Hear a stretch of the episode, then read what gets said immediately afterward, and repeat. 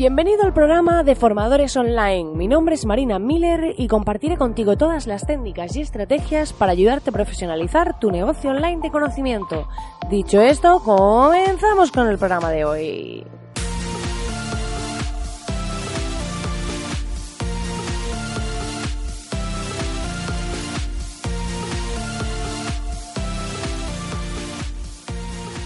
Muy buenos días, querido oyente, muy buenos días. Hoy es jueves ya, ya está terminando la semana este jueves 14, 15 de noviembre, 14 fue ayer, 15 de noviembre y la verdad que estamos aquí llenos de energía. La verdad que me gustaría que me vieseis cuando se escucha la música de la intro. Yo todos los días grabo la intro que siempre diga lo mismo, pero la grabo porque me gusta como introducirme en el programa antes de empezar. Y lo que hago es que bailo, o sea, literalmente bailo mientras está sonando la música aquí en mi silla de podcasting y estoy aquí bailando eh, mientras eh, voy entrando, preparando la entrada aquí de mi, del podcast, ¿no? Entonces creo que hay que empezar el día con buena energía, con buen ánimo, con entusiasmo y una de las cosas que a mí me viene muy bien para esto, para empezar así, para que no empezar el día con el pie izquierdo, es que intento, excepto algunos días que tengo un par de compromisos a la semana, eh, me gusta no ponerme despertador. Entonces yo, mi cuerpo ya acostándome a una cierta hora se despierta a otra y entonces siempre eh, cumple como el mínimo de horas que mi cuerpo duerme.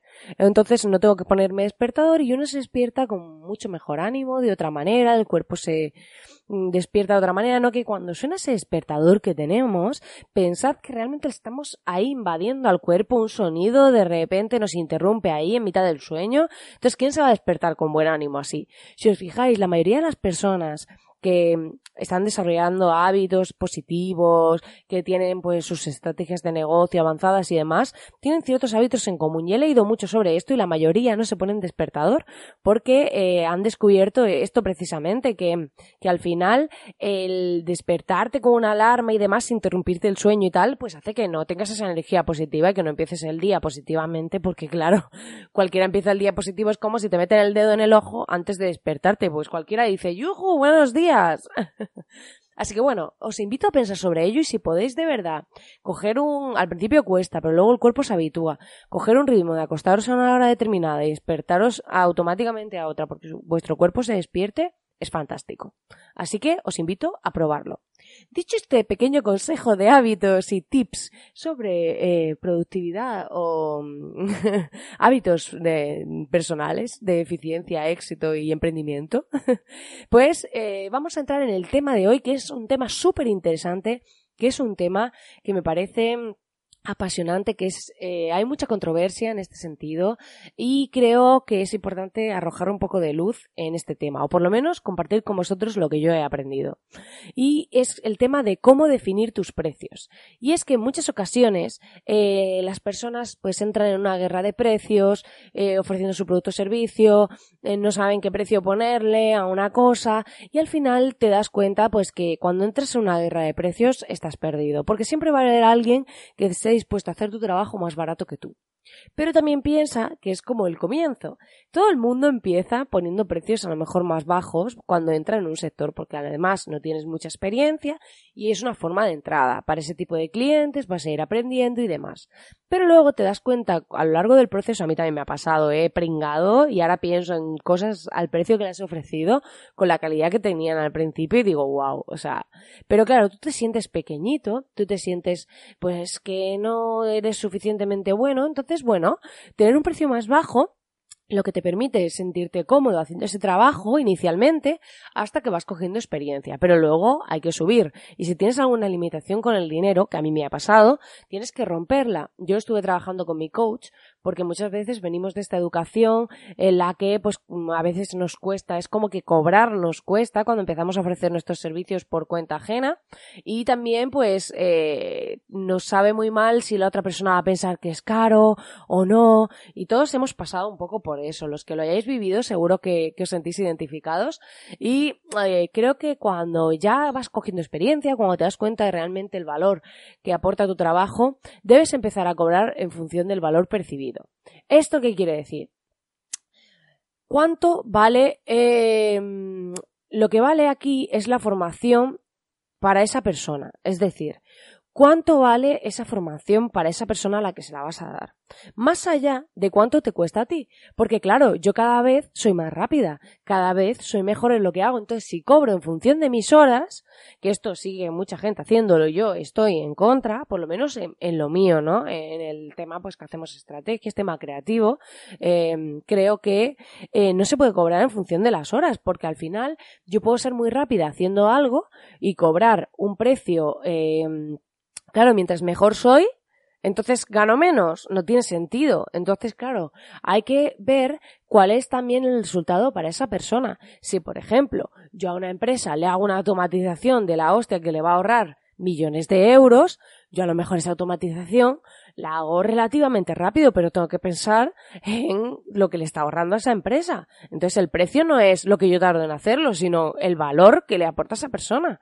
Entonces, tenemos que ver qué le va a proporcionar, porque claro, no es lo mismo, por ejemplo, si enseñas inversión inmobiliaria o bolsa, o cómo invertir en bolsa, eh, el beneficio de tu alumno se multiplica. Es decir, tú estás enseñando a lo mejor un curso que a ti te ha llevado unas cuantas horas lo que es desarrollarlo, pero claro, el tiempo que tú has tardado en adquirir todos esos conocimientos para ahora llegar y tú coger, paquetizar, eh, unificar toda esa información, todos esos años de experiencia para llegar a ese nivel. Y tú coges y lo juntas en un curso, tú puedes decir, sí, es que el curso a lo mejor me ha llevado a hacerlo eh, 30 horas o 20 horas, pero claro, al final lo que estoy transmitiendo en ese curso a lo mejor me ha llevado 10 años de mi vida.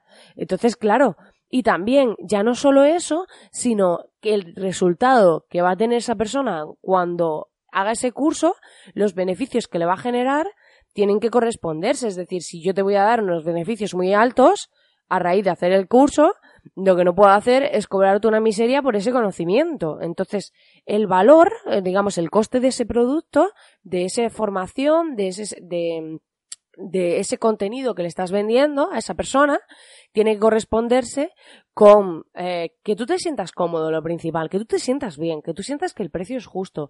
Yo cuando trabajaba el tema de la limitación del dinero con mi coach, siempre me decía, ¿tú te sientes cómoda con ese precio? ¿Para ti es justo?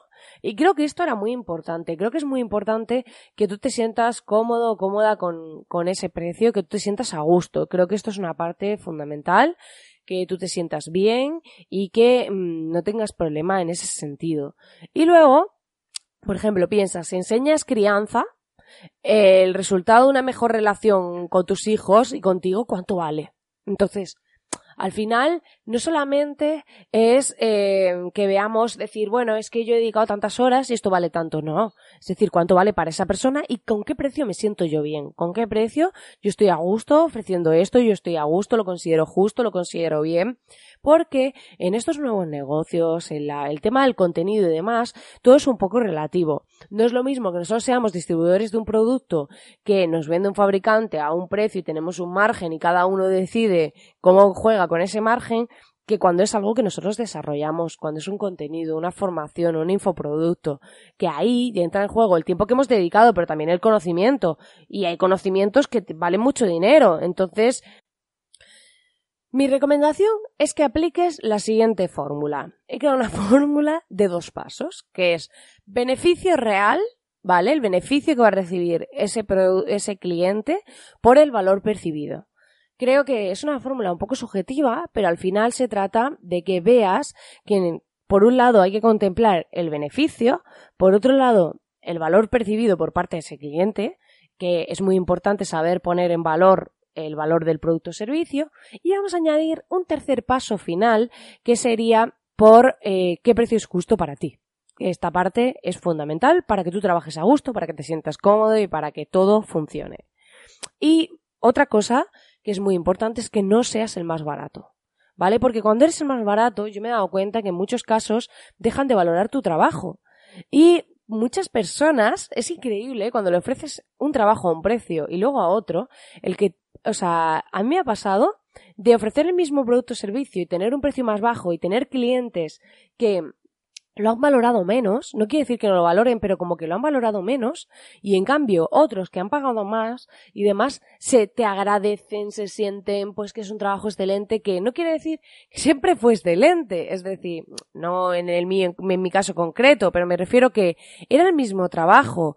Y la diferencia era pues cómo lo percibe ese cliente porque él también valora el precio, cómo le haces sentir, qué le transmites. Y yo muchas veces he hecho el ejercicio de eh, centrarme más en poner en valor lo que hacemos. Porque ha habido veces que a lo mejor hemos hecho un proyecto web con una estrategia y demás y el programador y yo hemos, eh, hemos puesto a ajustar ciertas cosas del proyecto y no se lo hemos dicho al cliente. Y bueno, el cliente pues porque nosotros consideramos que se debe hacer así, ese trabajo, cómo mejorarlo, cómo perfilar esta cosita en concreto y demás. Y de repente te encuentras con que dices, oye, esto no se lo he comentado, en cambio, cuando se lo he dicho al cliente, dice, wow, qué bien, tal, dices, tengo que poner en valor también lo que hago.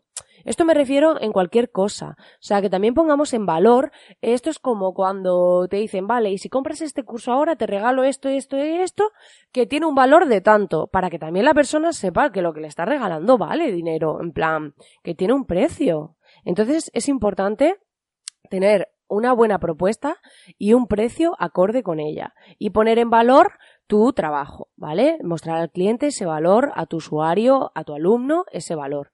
Y por otro lado te digo que no te flipes, ¿vale? Que no te flipes y que eh, no te pongas de repente a poner precios desorbitados porque piensas que lo van a valorar más, porque tiene que haber un equilibrio, lo que hablábamos, una buena propuesta y precio acorde. Tampoco fliparse porque de repente se te puede caer todo como un castillo de naipes y decir, mira, este se ha subido a la parra y perder clientes volando, perder alumnos y perderlo todo. Así que no te flipes y controla esa parte de impulso y poquito a poco, ¿vale?